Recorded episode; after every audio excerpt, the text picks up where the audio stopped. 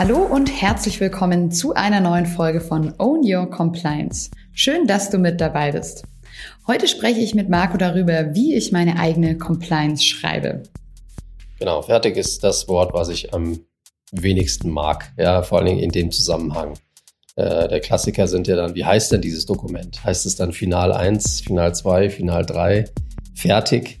Ähm, das wird es nicht geben und genau darum geht es ja. Own Your Compliance. Mein Business nach meinen Regeln. Mit Marco Peters. Hallo Marco. Hi Andrea. Ja, wir haben ja jetzt gesagt, heute ist das Thema meine eigene Compliance schreiben. Wie mache ich das? Du musst dir so vorstellen, dass du eine Unternehmenscompliance hast, was letztendlich heißt, ähm, das sind die Regeln, die hier gelten. Das heißt, jeder Mitarbeiter sollte wissen, was man tun darf, ähm, was nicht okay ist, ähm, an welche Dinge man sich halten muss, wie gewisse Dinge funktionieren und so weiter. Und das ähm, haben wir ja gelernt, dass wir vielleicht gesetzliche, vertragliche Verpflichtungen haben und dafür wollen wir jetzt, wie gesagt, keine Insellösung mehr haben, sondern wir wollen jetzt eine eigene Compliance haben. Das heißt, ein Regelwerk, wo ähm, eben die Zielgruppe quasi jeder Mitarbeiter, jede Mitarbeiterin ist und es eben alles umfasst. Ähm, darüber haben wir auch schon gesprochen. Also wenn aus TISAX vielleicht gewisse ähm, Regeln und Vorgaben ähm, folgen oder eben gewisse Gesetze, die ich natürlich als einzelner Mitarbeiter, als Abteilung umsetzen muss, dann steht das sozusagen alles in diesem Dokument. Also ist das dann am Ende ein PDF-Dokument mit vielen, vielen Seiten oder ist das auch wieder vielleicht anders irgendwie aufgeteilt? Naja, das ist grundsätzlich ja schon mal die, überhaupt die Herangehensweise. Also wie, wie sprechen wir über solche Sachen im Unternehmen? Wie gibt es denn überhaupt Richtlinien und Prozessbeschreibungen? Also wie, wie setzen wir das im Unternehmen um? Ähm, und genau darum geht's mir ja, dass man eben nicht sagt, jetzt kommt man gesetzlich daher und setzt was um oder jetzt kommt man vertraglich daher, sondern man hat eigentlich immer den Blickwinkel vom Eigenunternehmen heraus, wie setzen wir das jetzt hier um und wie gilt es jetzt dann auch für die entsprechenden Themen bei uns? Äh, Habe ich eine gesetzliche Verpflichtung, wie ich jetzt, weiß ich nicht, äh, Kontaktdaten auf meinem Handy speichern darf? Dann habe ich vielleicht eine also wenn man jetzt gesetzlich und vertraglich vergleichen würde, gibt es vielleicht noch einen AVV, der vielleicht sowas auch in irgendeiner Form regelt. Ähm, an welcher Stelle muss ich auf was achten? So, und jetzt wäre es ja schon gut, wenn ich vielleicht selber in meinem Unternehmen auch erstmal wissen möchte, wie machen wir das? Ich möchte vielleicht auch schon festlegen, was nicht okay ist. Und jetzt führe ich alles zusammen und mache eine Zusammenfassung, und bringe jetzt alles unter einen Hut und sage, Handys bei uns im Unternehmen machen wir wie folgt. Und das jetzt für alle anderen Themen auch. Und dann hat man eine eigene Compliance, die ganz einfach die Dinge auch abdeckt, die wir auch machen müssen, die wir vielleicht nicht selber entschieden haben. Das heißt, der erste Schritt wäre ähm, erstmal quasi alles zu sammeln, aus eben egal von TISAX, ähm, von Gesetzen, aber auch eben von eigenen Regeln, die es vielleicht schon gibt im Unternehmen und dann eben zu gucken, wie kann ich das alles jetzt kombinieren in einer Compliance. Richtig. Also gutes Beispiel ist eigentlich auch immer der Personalfragebogen. Ja, der, der wächst bei uns auch weil wir sagen, okay, es gibt einen Moment, wo wir beim Mitarbeiter gewisse Dinge abfragen, wissen müssen, bestätigt wissen müssen. Und äh, wenn man den DATEV-Standard Personalfragebogen hernimmt, der ist ja mittlerweile auch zwei Seiten lang, ja, denn äh, da muss er gewisse Dinge ausfüllen. Und ähm, das ist ein guter Moment, wo man Sachen abfragt, die, auf die man vielleicht später gar nicht kommt. Und, ähm, und die baut man einfach genau da ein. Und dann ist es nicht ein DATEV-Personalfragebogen, sondern das ist unser eigener Personalfragebogen. Das sind Dinge, die wir wissen möchten von unseren Mitarbeitern, die wir ähm, erheben möchten, ähm, weil wir damit vielleicht das eine oder andere für den Mitarbeiter auch umsetzen können. Ja, ich höre jetzt ja bei dir immer wieder dieses Thema raus, eben deine eigene Compliance sozusagen ähm, zu machen. Vielleicht kannst du da noch mal ganz kurz sagen, warum du das für so wichtig hältst oder was auch der Vorteil davon ist, wenn ich jetzt eben nicht den allgemeinen Fragebogen nehme, sondern meinen eigenen Unternehmensfragebogen. Naja, das kommt einfach auch daher, weil wir zum einen bei uns selber, aber vielleicht auch bei einem bei kreativen Unternehmen gemerkt haben, ähm, hey, man kann gewisse Dinge auch auf die eigene Art und Weise umsetzen und zu einem Ziel kommen, was vielleicht von einer anderen Stelle gefordert ist. Ja, das heißt, ich, ich fasse gewisse Dinge zusammen, komme auf einen eigenen Nenner, aber die Art und Weise, wie wir das tun, entscheide ich selber. Ja, das, dieser Personalfragebogen heißt vielleicht in einem, in einem bestimmten Unternehmen heißt gar nicht so, sondern er heißt irgendwie ganz, ganz toll, dass man ihn gerne ausfüllt. Äh, keine Ahnung, Steckbrief, sage ich jetzt mal, oder ähm, oder die Art und Weise, wie man das überhaupt macht, gar nicht mal auf Papier mit mit Kugelschreiber oder Füller oder was weiß ich, dann wird es eingescannt. Wie, wie passiert das Ganze überhaupt? Äh, passiert es vielleicht digital? Ähm, ja, das, und, und genau das ist ja das, was ich meine, dass du gewisse Dinge so zusammenfassen kannst, aber es bitte so machst, wie es auch ja, der Sprache des Unternehmens auch entspricht oder die Art und Weise, wie man einfach Dinge tut im Unternehmen.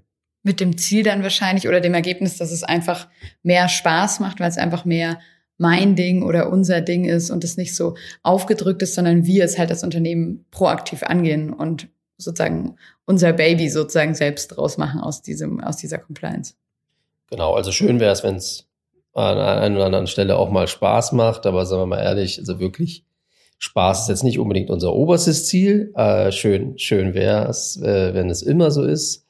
Aber es gibt natürlich auch einfach ein paar Sachen, die man umsetzen muss. Aber äh, es ist die Sprache des Unternehmens, die Kultur, die im Unternehmen steckt, die ja von Unternehmen zu Unternehmen wirklich unterschiedlich sind. Ja, wir, wir kennen ja mittlerweile einige Unternehmen und ähm, wir sind auch immer mal wieder überrascht, dass es noch eine andere Art und Weise gibt, Kultur im Unternehmen zu haben. Und das ist die Sprache, die auch so eine eigene Compliance dann sprechen muss. Weil das kann ja nicht sein, dass die Compliance eine ganz andere Sprache spricht, als wie wir alle miteinander umgehen.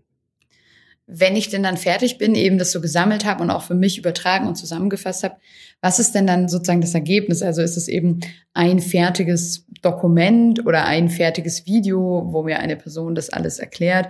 Oder ist es eher wieder eine Plattform mit unterschiedlichen Sachen? Also ich frage mich noch so, was ist sozusagen dann das Ergebnis, wenn ich das fertig habe und sagen kann, so, fertig, das ist jetzt unsere Compliance.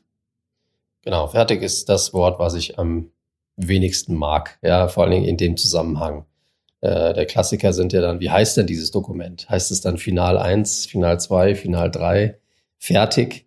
Ähm, das wird es nicht geben und genau darum geht's ja. Das heißt, es wird immer leben müssen, es wird immer ähm, sich wandeln müssen und auch sollen. Es kommen neue Themen dazu, es muss sich was, was verändern. Dementsprechend ähm, ist, also kann ich mir jetzt nicht vorstellen, dass es ein Dokument, ein Film, ein, ein Ding ist, wie das Ganze jetzt irgendwie im Unternehmen umgesetzt ist, sondern es müssen schon so mehrere Finger dran sein und ähm, es muss schon ähm, es muss schon so aufgesetzt sein, dass es auch nicht, wenn eine Sache dazukommt, jetzt komplett neu gemacht werden muss. Also das wäre ja auch totaler Quatsch. Ähm, mir geht es eigentlich darum, dass es eine Sprache ist, ein, nennen wir es mal ein Ort. Ähm, ein Ort, wo ich weiß, da finde ich das Manifest, da finde ich die, den Leitfaden, da weiß ich, ähm, wo ich nachschaue, wenn ich nach China fliege fürs Unternehmen. Ja, dann, dann weiß ich, was die Packliste ist. Dann, ähm, aber eben auf die Art und Weise, wie wir es im Unternehmen machen. Unsere Weise, unsere Sprache. Und wie sieht es in der Praxis konkret aus? Also so aus deiner Erfahrung in den meisten Unternehmen ist es dann schon am Ende ein Dokument, eben jetzt zum Beispiel ein Word-Dokument oder gibt es da auch wieder ganz unterschiedliche Vorgehensweisen? Ähm, ist nicht wirklich zielführend. Ähm, wenn man jetzt daran denkt, ähm, Qualitätsmanagementsysteme, die haben das sehr oft so, dass sie da ein Handbuch haben, wo alles drinsteht.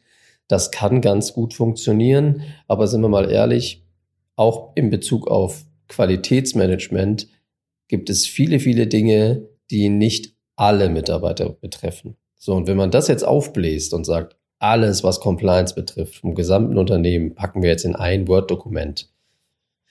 Ja, aber dann wird es ja auch etwas, was ich eigentlich nicht haben möchte. Warum sollen sich jetzt die neuen ähm, Mitarbeiter fürs Büromanagement jetzt äh, die Prozesse fürs Onboarding von neuen Projekten anschauen. Ja, das heißt, dann musst du denen ja auch erklären, was, kann sie, was können sie denn ignorieren, ähm, was von dem müssen sie sich durchlesen. Das heißt, man muss da schon ein bisschen was, was finden, was, was dann äh, ganz gut funktioniert, auch für die jeweiligen Situationen. Und das meine ich mit ewiger Wandel, flexibel, leichtfüßig und eben nicht stetig, starr und fest. Okay, das heißt dann, wenn man eben vielleicht verschiedene Orte und verschiedene Dokumente hat, muss man dann wahrscheinlich noch einen Prozess einfach entwickeln, wer bekommt wann äh, welche Infos oder wer braucht auch welche Informationen. Genau. Und wie gesagt, die Art und Weise, wie man darüber spricht. Wenn, wenn jetzt auf einmal das Thema Datenschutz zum ersten Mal in der Werbeagentur eine Rolle spielt, dann wird das doch auch auf die Art und Weise rübergebracht, wie man einfach miteinander spricht. Und äh, da kommt jetzt nicht, ähm, nicht falsch verstehen, aber jetzt ein Anwalt daher, der jetzt ähm, Fachchinesisch spricht. Und würdest du dann Teams oder Unternehmen eher empfehlen, da auch eine Art eben Team zu gründen, ähm, ähnlich wie das IDT? Oder ist das dann eher eine Person, die sich darum kümmert und wo alle Fäden zusammenlaufen? Was ist da so deine Empfehlung oder wie ist das vielleicht auch in den Unternehmen, die ihr auch betreut? Genau, also idealerweise hm, hat man sowieso gerade ein Informationssicherheitsprojekt und hat dann entsprechende Prüfpunkte, die sich um das Thema Compliance ziehen und hängt jetzt ähm, das neue Projekt Compliance ein bisschen größer auf, als man es jetzt hier machen müsste, um eine Prüfung zu bestehen. Man merkt vielleicht in dem Prüfpunkt, vielleicht auch, weil wir es äh, sehr offen ansprechen, dass man hier ein bisschen mehr machen kann, um auch langfristig viel mehr unter einen Hut zu bekommen, um es einfach auch langfristig anzulegen. Weil ja auch so ein Zertifizierungsprojekt ist ja schön und gut, wenn die Zertifizierung dann da ist, aber ähm, sie muss ja auch ähm, am Leben gehalten werden und sie wird sich ja auch wandeln und ändern. Und das, ähm, das macht schon Sinn, wenn man an der Stelle über den Tellerrand schaut und hier nicht nur ein IDT hat und ISB, ein DSB und wie sie alle heißen, äh, sondern dass man hier tatsächlich dann ein Compliance-Team aufbaut, ja, im, nennen wir es mal eine Taskforce, die wirklich rausfindet, wo sind unsere Themen, wo können wir uns verbessern, wo sind wir in der Darstellungsform vielleicht nicht so gut, wo sprechen wir wirklich eine andere Sprache und finden das selber eigentlich doof.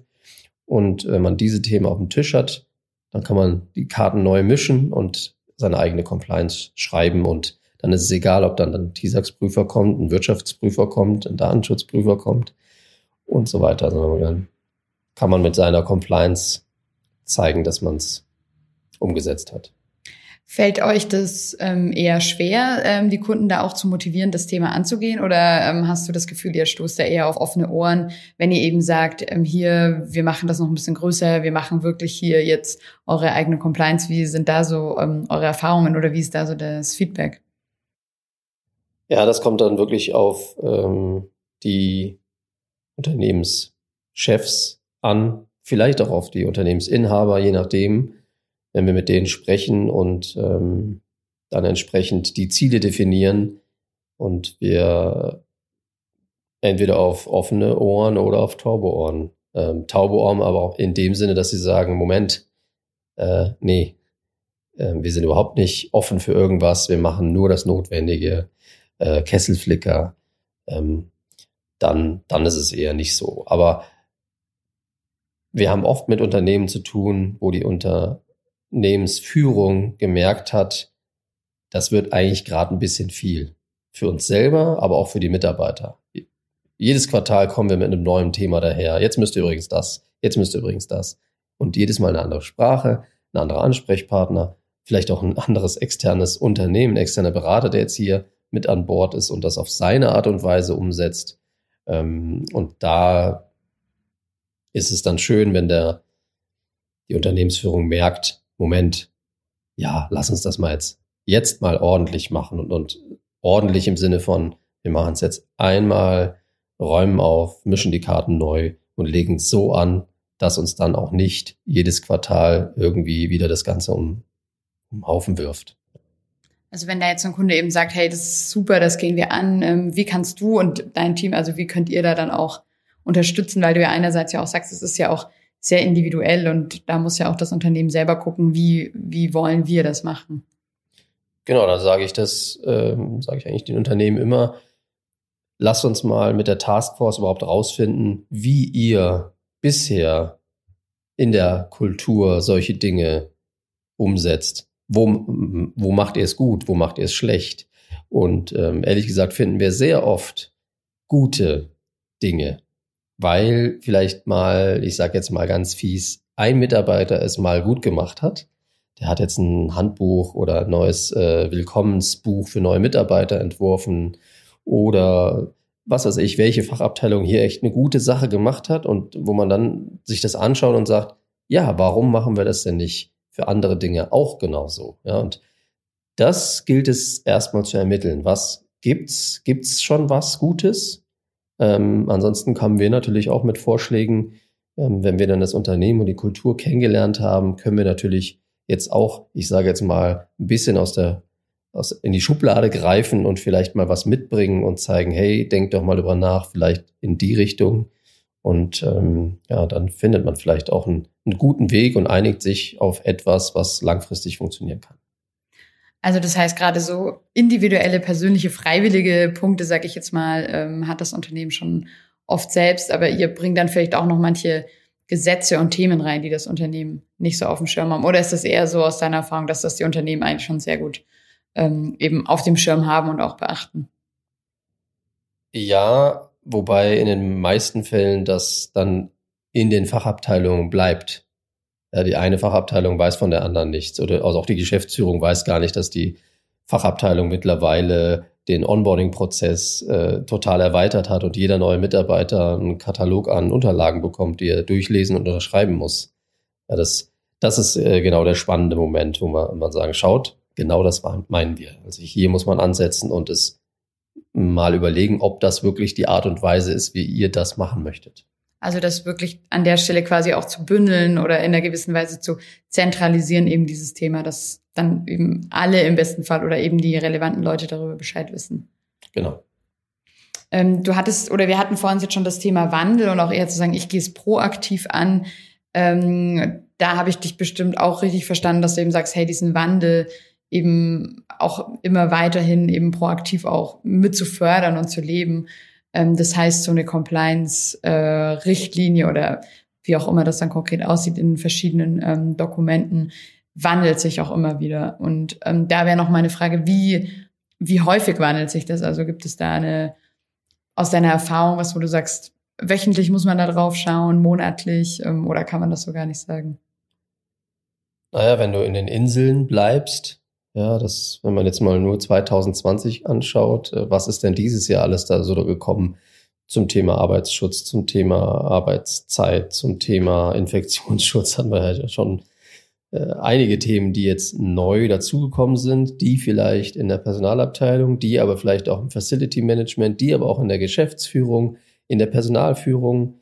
Ähm, das ganze Thema New Work haben wir noch gar nicht angesprochen. Ja, das ähm, haben wir auch oft erlebt, dass dann auf einmal so ein Team entsteht im Unternehmen. Wir machen jetzt einen Vorschlag für New Work in unserem Unternehmen. Das ist auch ein Thema, was ja die eigene Compliance äh, betrifft. Das heißt, das gehört auch dazu. Ähm, jetzt wollen wir das mit Remote Work doch etwas anders machen, als wir es in der Vergangenheit äh, vielleicht sogar in Richtlinien stehen gehabt haben. Ähm, das, das spielt alles eine Rolle. Das heißt, ähm, ich will nicht sagen stündlich, äh, aber die jeweiligen, die für ihren bestimmten Bereich zuständig sind, die sollten nur langfristig eben genau wissen, wie setzt man das dann im eigenen Unternehmen um? Eben nicht mit eigenen Dingen innerhalb der Insellösung, sondern dann kommt das Compliance-Team, dann spricht man darüber, hat das vielleicht in irgendeiner Form Auswirkungen? Wir erinnern uns, wir schicken jetzt alle pflichtbewusst ins Homeoffice yeah, die Geschäftsführung äh, schickt alle ins äh, Homeoffice über eine über eine E-Mail, ähm, twittert das Ganze noch oder äh, verbreitet das sonst wo in den sozialen Medien. Äh, Kunde bekommt es mit und sagt, Moment, wir haben doch da diesen Vertrag, ihr dürft es gar nicht. Also zumindest für unsere Projekte habt ihr die hoffentlich nicht in, ins Homeoffice geschickt. Ja, das, das, äh, das ist genau das, was ich meine. Das heißt, äh, diejenigen, die jetzt New Work machen und gewisse Dinge umsetzen im Unternehmen, ähm, sollten sich mit den anderen absprechen und über die eigene Compliance dann gemeinsam entscheiden, was ist jetzt für uns hier das Richtige und entspricht aber auch Anforderungen, die vielleicht hier irgendwie auch eine Rolle spielen können. Stehen denn dann am Ende in so einer Compliance eigentlich nur so, ich sag mal, Hard Facts, Richtlinien und Regeln drin? Oder findet sowas wie Vision, Leitlinien oder unser Mindset vom Unternehmen, also findet das daran auch statt? Ja, unbedingt. Unbedingt. Und genau da, spätestens da, muss das auf die Art und Weise passieren, wie man einfach mit innerhalb des Unternehmens miteinander umgeht, wie die Kultur ist. Ähm, und wie konkret helft ihr dann wirklich in der Umsetzung von so einer Compliance? Also wirklich auch dann am Ende ganz konkret beim Formulieren oder ist es eher von eurer Seite auch so eine Begleitung? Auf was sollte man achten? Auf was muss man achten? Was, was sollte alles äh, im Inhalt dieser Compliance sein? Nee, also wir sind jetzt keine Agentur, die ähm, tolle Heftchen entwirft, ähm, sondern genau darum geht's ja, dass, dass man so spricht im Unternehmen, wie man selbst in der Kultur spricht. Und das weiß das Unternehmen schon ziemlich genau, vor allen Dingen, wenn wir genau so diese Themen angehen. Dann braucht man die Leute aus den Unternehmen, die diese Sprache auch ganz gut sprechen. Das sind meistens nicht wir von außen. Ja, das sind oftmals ja auch gar nicht unsere, unsere Themen, mit denen wir uns auch wirklich gut auskennen, ja, sondern ähm, wir können vielleicht Erfahrungswerte mit reinbringen aus anderen Unternehmen. Wir können helfen, an vielleicht zwei, drei Sachen mehr zu denken, als vielleicht jetzt der jeweilige Fachbereich gedacht hat. Aber ähm, das ist genau das, was man im, im Unternehmen das selbst entwickelt ähm, und dann mit den jeweiligen Experten an der Hand ähm, darauf achtet, dass das abgedeckt ist, was man, was man abdecken möchte, muss. Und vielleicht noch mal ein bisschen konkreter zu diesem, ich sag mal, Compliance-Team. Du hast jetzt gesagt, wir von außen können das gar nicht so genau formulieren. Ich frage mich, wer kann es denn im Unternehmen gut formulieren? Weil teilweise ist es ja bestimmt auch so, dass es jetzt nichts bringt, wenn nur irgendwelche Führungskräfte das eben formulieren und vorgeben, weil eben vielleicht dann, ähm, vielleicht je nachdem, wie das Unternehmen aufgebaut ist, weiter unten in der Hierarchie anders gesprochen wird. Also würdest du auch sagen, da ist wichtig, dass dieses Team auch gemischt wird oder eben, ähm, dass eher nicht nur von Führungskräften dann vorgegeben wird? Wie ist da so deine Einschätzung?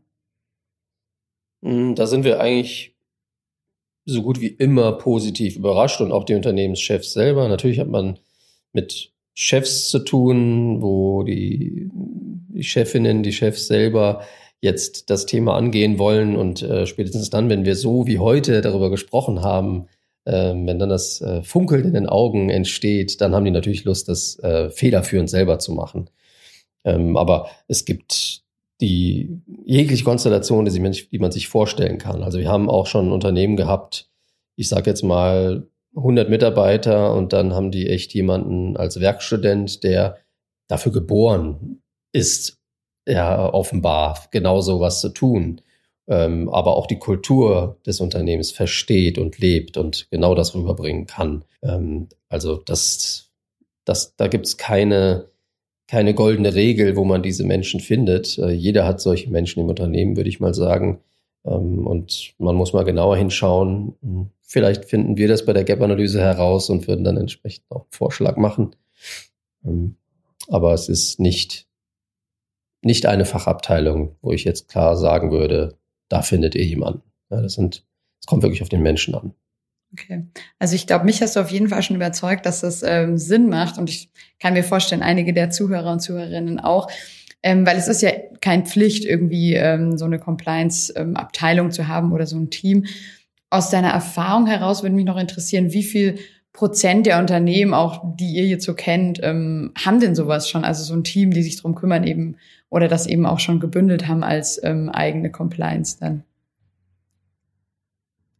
Sehr wenige, wie man sich vorstellen kann. Ja, weil wer hat das denn schon auf dem Schirm? Wer hat denn da auch, ich sage jetzt mal, die Zeit dafür? Ähm, es ist ja immer das Thema Zeit, habe ich keine Zeit für. Äh, das sind Sachen, das sind ähm, Luxusthemen für manche Unternehmen. Äh, für den Kesselflicker sowieso. Ähm, für diejenigen, die gerade ein Start-up gründen und sowieso über die Wandbemalung hinaus denken, dass man sowas natürlich auch gleich macht okay, aber Prozentbereich, das ist äh, sicherlich äh, unter ein Prozent aktuell. Und ich äh, freue mich, wenn das immer mehr wird. Ähm, und über den Podcast hinaus äh, verkünden wir das auf, auf unsere Art und Weise, bringen das entsprechend in die Projekte mit ein und ähm, ja, manchmal stößt man auf äh, taube Ohren, manchmal stößt man aber auch genau aufs Gegenteil. Okay, also ich denke mal, einige unserer Hörerinnen und Hörer werden das Thema jetzt mal direkt angehen, wenn sie es nicht schon gemacht haben. Und sonst ist ja auch gut zu wissen, dass es ähm, dir und deinem Team da erstmal wahrscheinlich nicht langweilig wird. ja, richtig. Perfekt. Das war mal wieder eine Folge von Own Your Compliance. Wir haben von Marco erfahren, wie wir das Thema Compliance konkret angehen können. Und ich bin auf jeden Fall spätestens jetzt überzeugt, muss ich sagen, dass das ganze Thema total Sinn macht, das eben auch anzugehen. Wenn man da ein gutes Team zusammen hat, ist das, denke ich, auch machbar. Und sonst unterstützt ja Marco auf jeden Fall. Melde dich gerne, wenn du noch eine Frage zum Thema Compliance hast. Schreib einfach eine E-Mail an podcast.marcopeters.de. Und ja, sonst bleibt mir nur noch zu sagen, danke dir fürs Zuhören, ciao und bis zum nächsten Mal. Deine Andrea.